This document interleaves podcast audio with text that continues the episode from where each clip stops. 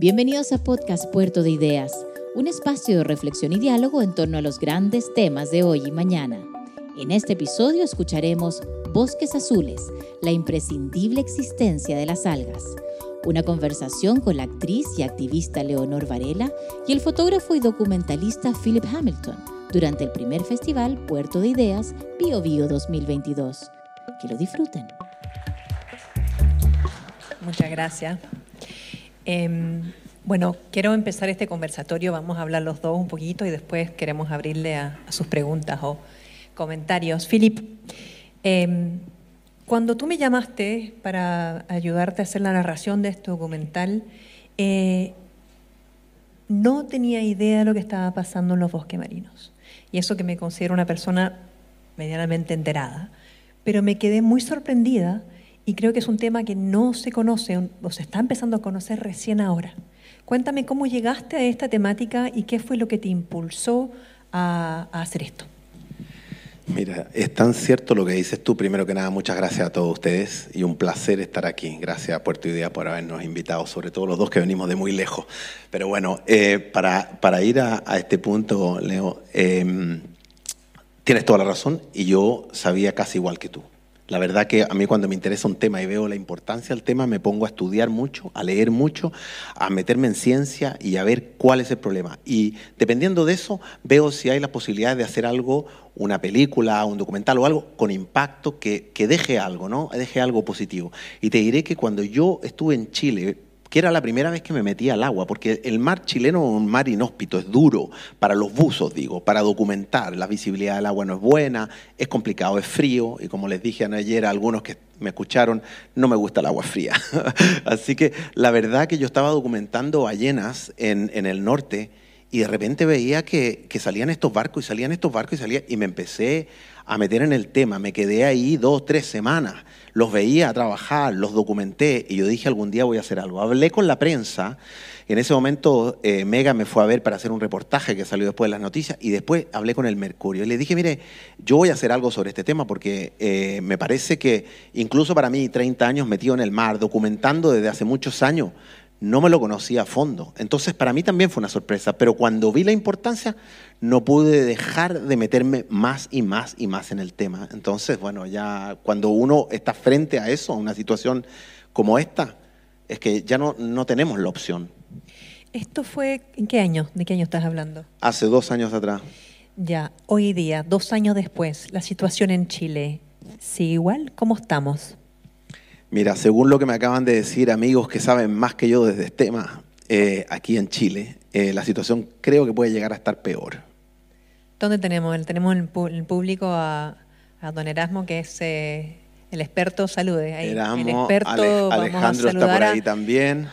Alejandro, que, que, realmente son los que nos permiten tener la información científica, que nos permite tener un activismo ambiental informado y necesario. Entonces, Em, yo hablaba un poquito con Erasmo anoche y me contaba, yo le hacía las preguntas de, bueno, ¿qué hacemos? ¿Cuáles son las soluciones? ¿Cómo, ¿Qué me puedes decir al respecto?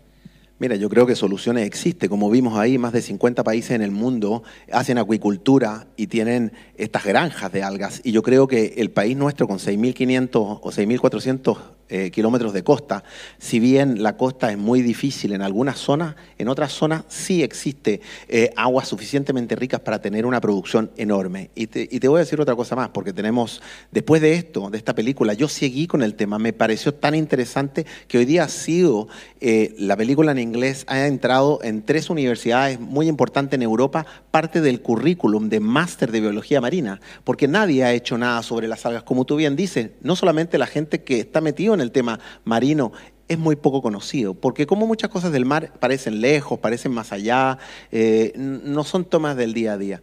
Y esta, en película, como te digo, entró en ese tema. Yo seguí investigando y, viendo más allá de lo que estaba pasando. Y hay soluciones, hay soluciones que vienen desde crear acuicultura, a explotar en algunas otras zonas, eh, moderar por lo menos hasta que no sepamos eh, el impacto de ese tipo de explotación por lo menos lo tenemos o que moderar o parar. Yo sé que van a haber problemas porque hay mucha gente que depende de este dinero, pero te diré que no son las comunidades locales que se están enriqueciendo. Sí hay algunos que tienen la posibilidad de tener un barco y tener un, generador que realmente les traiga eh, eh, aire para que estar explotando allá abajo durante dos, tres horas, pero muchas de las cosechas son un poco más sacrificadas y no son las comunidades locales que se están haciendo ricos, son sobre todo el intermediario. Y sabemos que las cifras cada día son más y más, eh, vamos a decir, las irreguladas. Entonces, eh, tú lo mencionas en este documental, o yo lo menciono con, tus palabras, la posibilidad de que el gobierno reduzca lo que vendemos, que hayan cuotas más estrictas sobre la exportación del alginato. Eso también es una manera quizás eh, súper activa de poder eh, frenar un poco la explotación ilegal, ¿no? Sí, exacto. Y la verdad que no es solamente frenar en algunas zonas o de manera absoluta hasta que no sepamos más, porque ese es el problema, que nadie en el mundo está haciendo lo que estamos haciendo nosotros. Nadie. El otro día me hicieron una entrevista, me preguntaron, dame cifras, dame cifras. Yo le dije, te voy a dar una sola cifra, y es la cifra que ustedes vieron aquí. Es la cifra de la vergüenza. Estamos explotando 40% de la producción mundial de algas silvestres. 40%. Un país como Chile es, es incomprensible. O sea, la verdad que yo, sin lugar a duda, he visto la película varias veces. La estoy mirando ahí, casi que me corrían las lágrimas, Leo, porque, porque como tú bien me lo preguntaste, eh, ¿dónde estamos hoy día, dos años después? Bueno, seguimos hablando a nivel de legislación, eh, sí, el Senado, el Congreso, algunos ministros se interesan, pero pasan los años y estamos diseminando y destruyendo zonas que no van a volver a salir. Y, y, crea la pobreza de esas comunidades locales, porque ya no quedan pescadores y los pescadores no van a poder pescar porque no hay nada que sacar. Sí, em, y creo que tu documental eh, destaca la importancia global de este problema. No es un tema regional, no es un tema eh, nacional, es un tema mundial que impacta a las generaciones que vienen, que nos impacta a nosotros medianamente y, sobre todo a las generaciones que vienen. Em, bueno, yo en verdad estamos dándole con un clavo, con un martillo al clavo, para que realmente ustedes también sientan eh, que este es un problema que es suyo. Si bien están en el sur y las explotaciones más que nada están en el norte, es, es, muy importante eh, que la ciudadanía entienda, se informe y puedan también exigirle a sus representantes lo que a ustedes les parece correcto. Porque por más que nos lo digan, el poder lo, lo tenemos nosotros y la presión social, como ustedes han visto en temas ambientales, tiene un efecto muy, muy directo a las decisiones que se toman desde arriba. Así que no se sientan desempoderados. Quiero realmente eh, incentivarlos a usar su voz.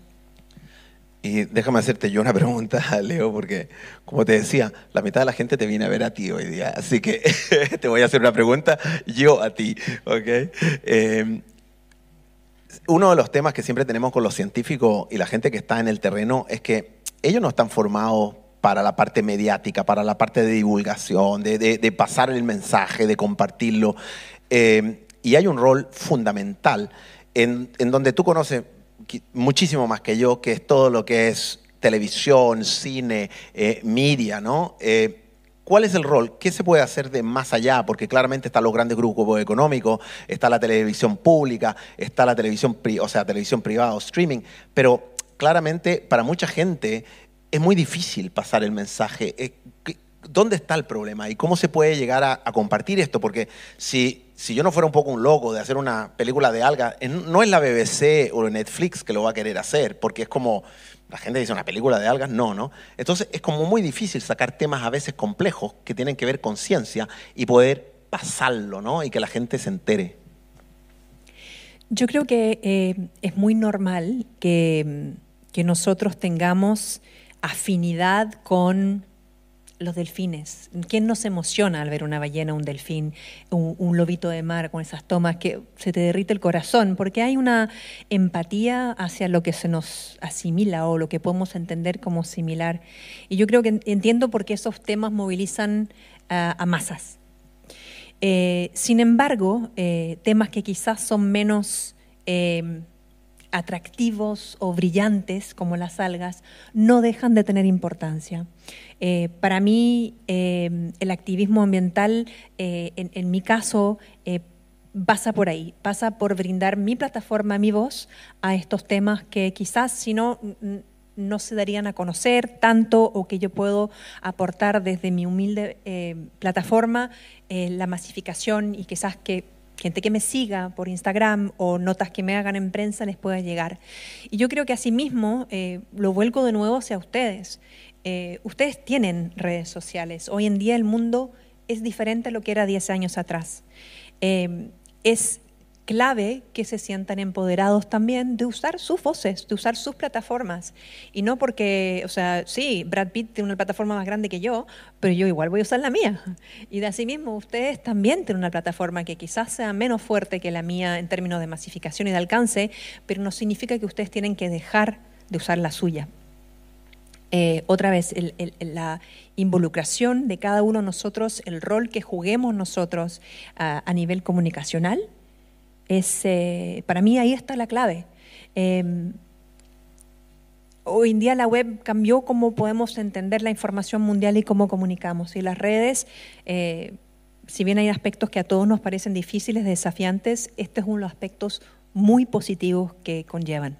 Sí, tengo toda la razón. Y la verdad que yo, hay un viejo proverbio eh, africano que siempre lo pongo cuando escribo a alguien y le digo, si tú te sientes tan pequeño para crear cambio alrededor tuyo, quiere decir que nunca has dormido con un zancudo en tu habitación.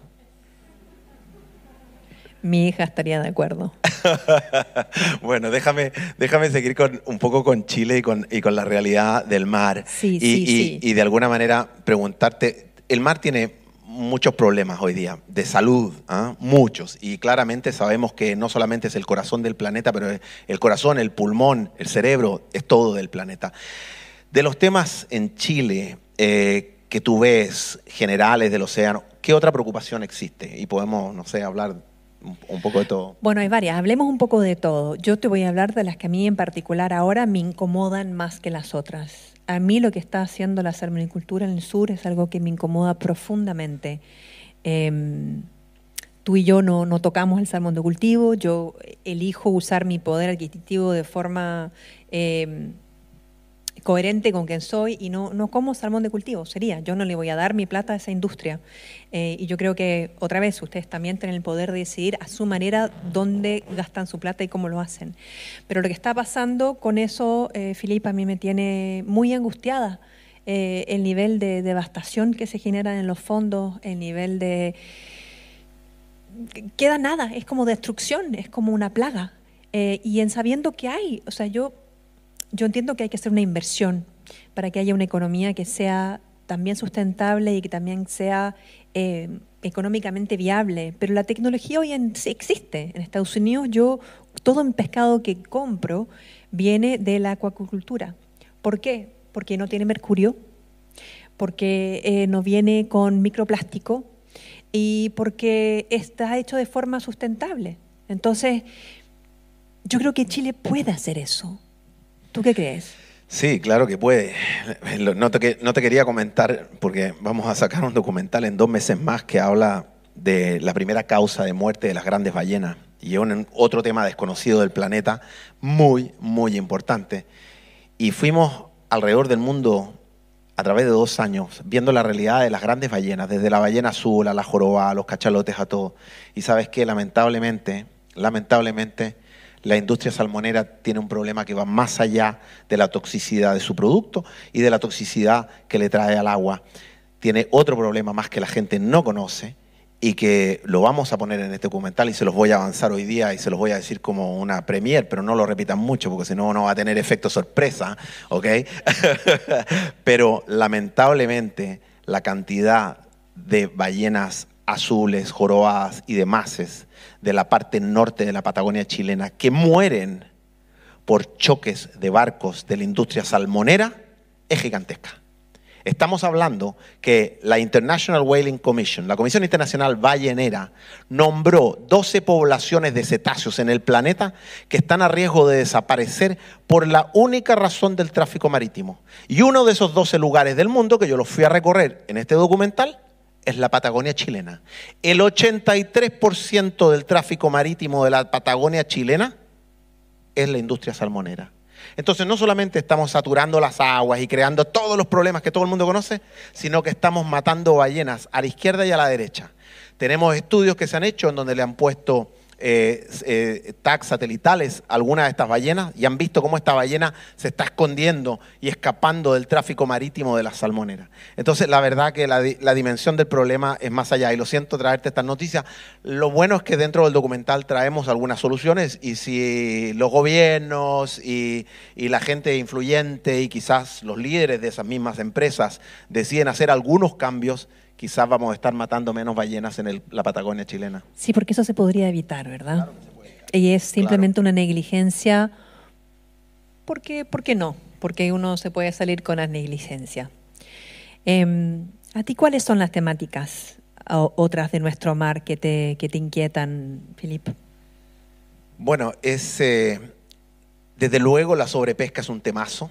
Em, la semana pasada me hicieron una entrevista y no se la voy a repetir completa, pero que hablaba del impacto de la sobrepesca en zonas como Chile y Perú, sobre todo aguas tan ricas como la corriente de Humboldt, en donde estuve trabajando varias semanas el año pasado en noviembre en la zona de Mejillones, precisamente por el asunto de las colisiones con las ballenas y los barcos, eh, y me encontré con lo que se llama la anchoa run, porque hay, un, hay una migración de biomasa de las más grandes del planeta que se llama el sardine run, el movimiento de las sardinas desde Sudáfrica que sube por el canal de Mozambique, es, la, es la, por biomasa la migración más grande del planeta.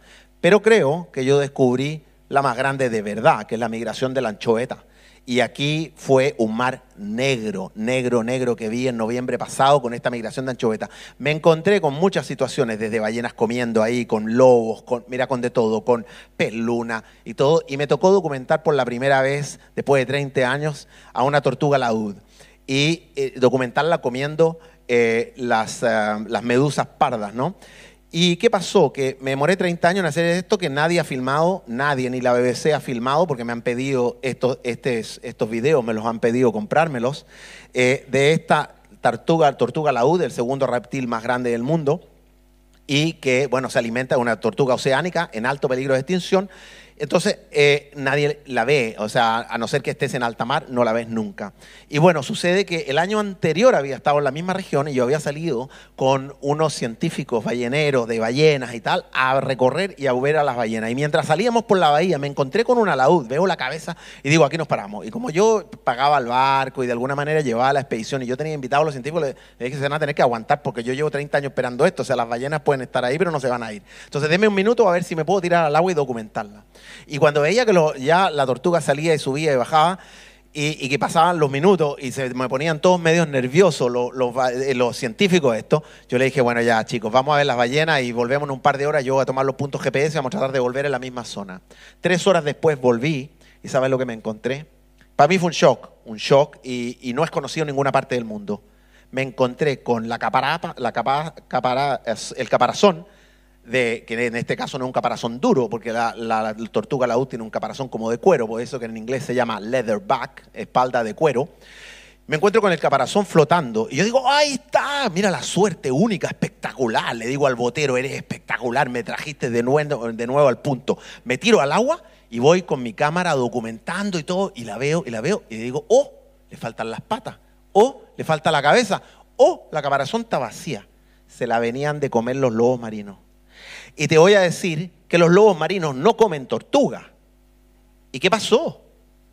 Y desde luego, la falta de comida y de anchoas y de, y de peces por la sobrepesca lleva a que hacemos un cambio en el ecosistema tan grande que lleva a lobos marinos a comerse la tortuga en peligro de extinción más rara que yo me demoré 30 años en verla. Entonces la primera tortuga que me tocó verla, le vi la cabeza dos, tres veces viva, me fui tres horas, volví y me encontré con la caparazón recién comida por los lobos marinos. Entonces la sobrepesca es un tema que no solamente nos afecta de mil y una manera, cómo estamos exportando eso para alimentar pollos y otro tipo de animales, me parece increíble, pero al mismo tiempo crea otros impactos de peso en el ecosistema que nadie lo está midiendo.